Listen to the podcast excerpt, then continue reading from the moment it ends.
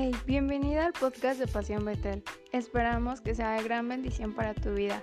Toma alguna nota de lo que más te llamó la atención y, por qué no, compárteselo a alguno de tus amigos o a alguno de tus familiares. También creemos que puede ser de gran bendición para su vida. Bienvenido a un nuevo capítulo de nuestra serie Emociones. Hoy hablaremos de un tema que particularmente me encanta y no necesariamente porque me considere una persona problemática ni mucho menos. Pero estoy segura que tú como yo convives cada día con personas que tienen diferentes creencias, valores y en general ven la vida distinta que tú. Y eso en muchas ocasiones lleva a que haya ciertos problemas, dificultades o roces. Así que creo que ya te estás imaginando acerca de lo que hablaremos hoy y es sobre cómo discutir bien.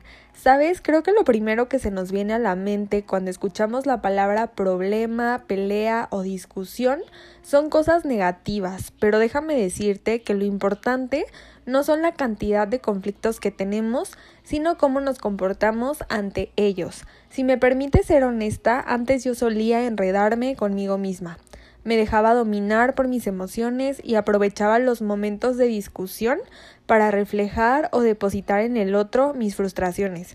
Y mi manera de pelear iba más enfocada a atacar al otro señalando en qué se había equivocado, qué había hecho mal, etcétera pero conforme fui creciendo me di cuenta que se pueden resolver conflictos sin dañar al otro, sin comprometer el futuro de la relación, ya sea con tus padres, tus amigos, tu pareja e incluso con tus maestros.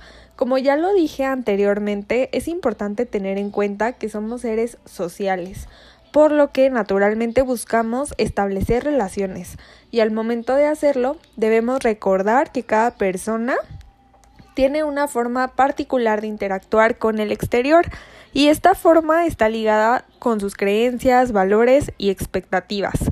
Habrá con quienes nos sintamos identificados en algunos aspectos, habrá con otros con quienes no, y eso no quiere decir que no podamos tener relaciones saludables.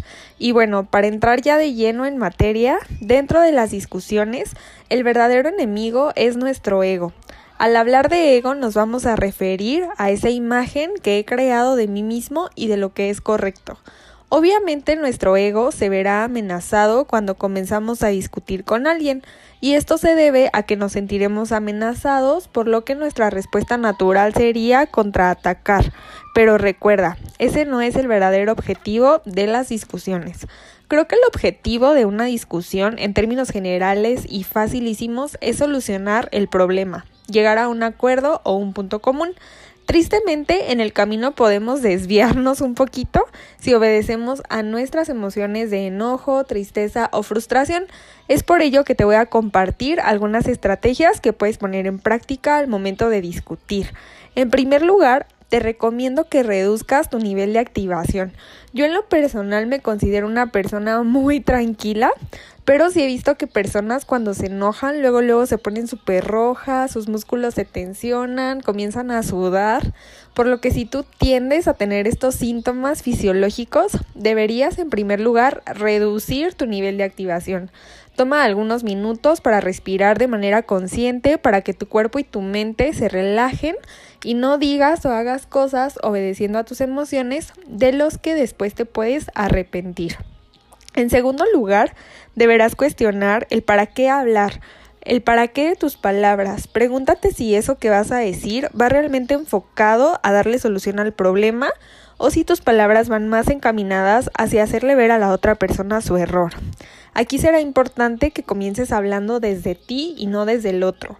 Por ejemplo, supongamos que te quedaste de ver con tu novio o tu novia a las 6 de la tarde y pasa por ti 45 minutos después. Podrías reaccionar diciéndole que siempre pasa lo mismo con él o con ella, que no es bueno ni para avisar o enviar un mensaje. Si te fijas, con esto únicamente estás atacando. Sería diferente si tú le hicieras saber que te molesta el hecho de que llegue tarde porque te hace sentir como si no fueras importante para él o porque sientes que no está respetando tu tiempo. Espero que puedas ver la diferencia entre los dos discursos. El primero está enfocado hacia lo que el otro hizo mal y el segundo habla más sobre cómo lo estás viviendo tú. En tercer lugar, escucha lo que la otra persona te está diciendo. Hay una gran diferencia entre oír y escuchar. Cuando oímos solemos distraernos, interrumpir a la persona que está hablando, lo juzgamos y queremos imponer nuestras ideas. Incluso llegamos a descalificar lo que está sintiendo o diciendo. En cambio, el hecho de escucharlo involucra un término que me encanta y es la comprensión. ¿Sabes? El que podamos comprender lo que la otra persona vive o siente no quiere decir que necesariamente estemos de acuerdo con lo que está diciendo sino que somos capaces de respetar a la otra persona, ser empáticos con su sentir, lo que también va a propiciar que haya diálogo y podamos dar una solución efectiva al problema. En cuarto lugar es la técnica de no abrir otro melón hasta que termines el que te estás comiendo. ¿A cuántos nos ha pasado que aprovechamos una discusión para sacar a la luz lo que ocurrió hace dos años cuando estábamos comiendo en casa de mi abuelita y me hiciste una mala cara o te la pasaste en el celular? Procuremos no dejarnos llevar por nuestros estados emocionales, concentrarnos en hablar del problema que nos está quejando ahora. Por eso es tan importante darle solución a todas las inconformidades del pasado, puesto que de lo contrario las iremos arrastrando y seremos como una olla express que en algún momento tendrá que explotar y no queremos eso. En quinto lugar, cuando te encuentres en una discusión, puedes ordenar tus ideas de la siguiente forma. Puedes comenzar resaltando un aspecto positivo. Enseguida, dar a conocer tus inquietudes, lo que te hace sentir triste, enojado, establecer como tal el diálogo sobre el problema. ¿Qué ocurrió? ¿Cuándo ocurrió? ¿Qué te hizo sentir? ¿Qué solución propones? Y por último, agradece. Hay algo que a veces en medio de las discusiones se olvida y es esta cuestión de agradecer, que es importante.